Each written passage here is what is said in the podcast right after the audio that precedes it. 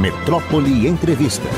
Vou conversar agora com José Henrique Tigre. José Henrique Silva Tigre. Você sabe quem é, Abraão? Sim. Quem é? Quinho. Você sabe porque tá com um papel aí na mão, seu canalha, que você não sabe de nada. Quinho, bom dia, Quinho, presidente da União, da UPB e também prefeito de Belo Campo. E aí, Quinho, como vai você? Bom dia, Mário. Bom dia, Daniele e Nartelli, né? Dá para fazer uma dupla sertaneja aí. É, boa. As irmãs Galvão dessa época, Palmeira e Biar, Cascatinha e Ana. Quinho, me conte aí. Você, prefeito de Belo Campo e presidente da União das Prefeituras. Vocês estão vivendo uma crise financeira me parece que inédita. É verdade isso? Essa crise é braba, está sendo encaminhada, tem solução. Como é que você está vendo isso aí, Kim? Então, Mário, isso é verdade e você que já foi prefeito sabe muito bem que verdadeiramente as coisas acontecem no município. E nos últimos 90 dias aí nós tivemos é, uma queda recorrente de, de arrecadação tanto a nível de, de união, né, claro que os, os, a arrecadação da União é, impacta diretamente nos municípios, haja vista que o FPM é composto por, por de renda, IPI, enfim, que são impostos que, que a União é, transfere e que são receitas ordinárias. Os municípios, ao longo, ao longo desses dias, é, está vivendo um momento terrível porque a queda dessa arrecadação, Mário, é, impacta diretamente nas outras, é, nos outros serviços, seja de educação, de saúde, enfim. Mas tem uma notícia boa para você aqui, para todos os prefeitos e prefeitas da Bahia e do Brasil. Aproveitar aqui para mandar um abraço especial para os baianos. Haja vista é, que a UPB integra um grupo muito grande de prefeitos, é, responsável aí pela articulação política, né, de, principalmente de assuntos que trata do municipalismo. Então, Mário, nós temos é, notícias é, interessantes aqui de Brasília. Eu estou aqui desde segunda-feira. É, nós tivemos aí uma vitória importante na terça, talvez seja a maior vitória municipalista da história da, da, da luta, né, da causa. Nós tivemos uma vitória no, no Conselho de Assuntos Econômicos, né, e foi a, para a, o plenário do Senado a 334, que é um projeto de, de, de Efraim Filho, né, que desenhou a folha de 17 segmentos e acrescenta uma emenda do senador Anjo Coronel, que é, é referente às prefeituras, né, de até 143 mil habitantes, que reduz a contribuição de INSS patronal de 20% para 8%. Então foi uma vitória muito grande na terça e uma com, com por conseguinte um, uma apresentação fantástica do senador Anjo Coronel ontem no Senado, né, no plenário do Senado e do Senado e foi é, aprovada por unanimidade, né, não houve nenhum senador contra. Claro que essa desoneração desses segmentos é, quer dizer emprego, renda, né, é, para esses segmentos, e em especial agora para as prefeituras. Nós estamos extremamente ansiosos para a sanção desse importante projeto de lei. Além disso, Mário, nós tivemos é, uma medida provisória que foi assinada pelo presidente Lula ontem, que recompõe as perdas de ICMS da, da do, dos combustíveis que foram é, retiradas aí no final do ano de 2022, o, equival, o equivalente aí a 27 bilhões de reais, isso sendo antecipado um valor aí aproximadamente de 9 bilhões, que é referente, é, que seria pago em 24. Então, o presidente da República está antecipando esse valor e fazendo a recomposição também das perdas dos municípios e que inicialmente seria um valor de 2,3 bilhões de reais, que agora será 4,1. Então, é a expectativa muito grande de que esse dinheiro chegue na ponta aí para que nós ajudemos os nossos municípios. Agora, aqui, me, me explique uma coisa. Eu tenho visto é, bolsonaristas dizendo: ah, vocês que fizeram L se lascaram porque Lula veio e roubou a arrecadação de vocês. Eu, eu, eu como não acompanhei assim, não, não sei nem dizer se é certo errado. Por que, que é isso aí? Teve alguma coisa feita nesse governo que prejudicou a arrecadação municipal no Brasil?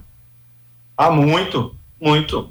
No, no apagar das luzes, tu lembra muito bem que a, o aumento dos combustíveis, principalmente é, no ano de 2022, o, o presidente, o ex-presidente, ele é, desonerou o, o, o, ICMS dos combustíveis, né? E houve uma renúncia de receita de aproximadamente 78 bilhões de reais, né? É, é uma bomba que, que, a, que o atual, atual, atual gestão recebe, né? E desses recursos não são apenas de exclusividade dos municípios. É, o FPE também, o Fundo de Participação do, dos Estados, caiu consideravelmente.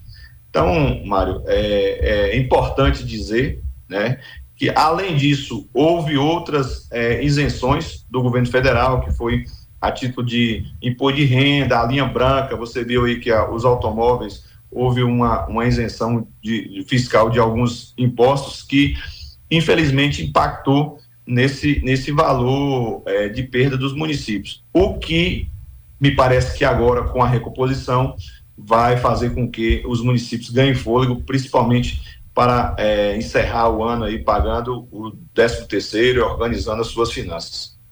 Agora fale um pouquinho aí sobre Belo Monte, rapaz. Onde é que fica Belo Monte? Muita gente que está aqui não sabe onde é Belo Monte. Eu soube que você é um prefeito retado, que manda aí nesse negócio todo, comanda bem.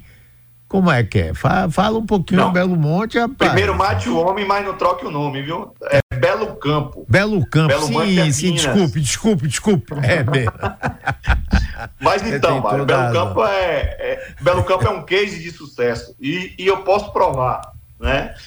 Eu posso provar de sete políticas públicas aí de estado, três são de Belo Campo, né? Belo Campo é o primeiro município da, do Nordeste a ter, a realizar uma PPP, com menos de 20 mil habitantes, a realizar uma PPP de iluminação pública.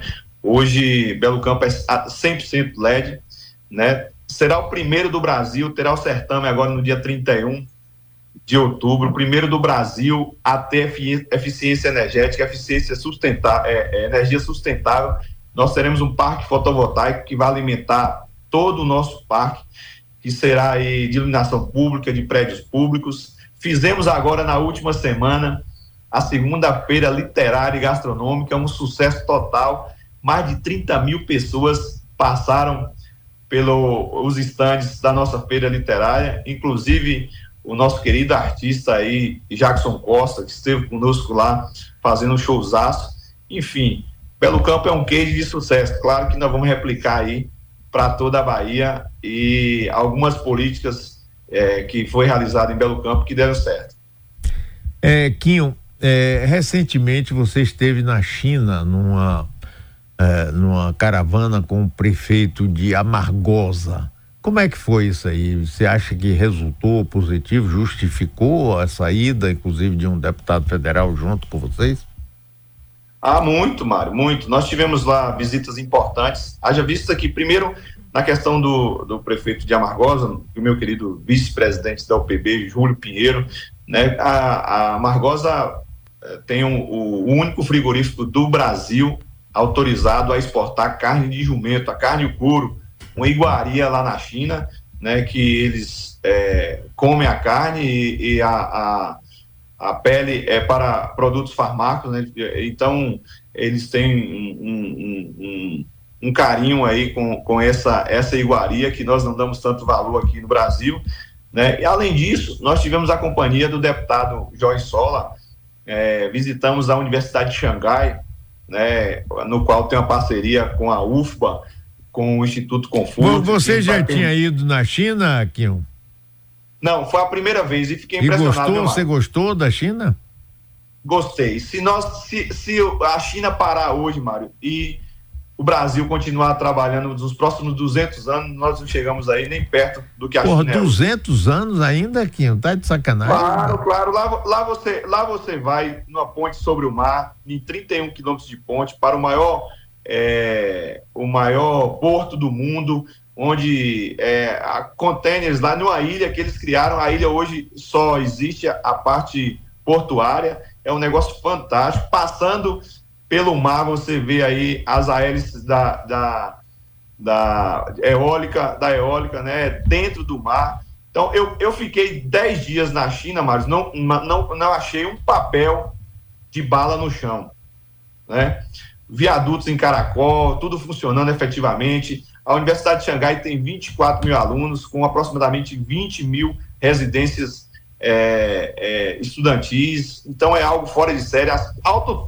Mário, vou falar uma coisa para você. Fiquei impressionado com as autopistas, com quatro vias, e aqui na Bahia nós temos uma Via Bahia que não consegue duplicar, não consegue é honrar um compromisso de 14 anos. É verdade, rapaz, isso é um absurdo, rapaz, isso é uma esculhambação.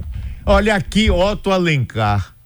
Para você ver que esse negócio é tão velho, aqui nesse estúdio, Otto Alencar brigou com César Borges, que na época era ministro do transporte de Dilma Rousseff.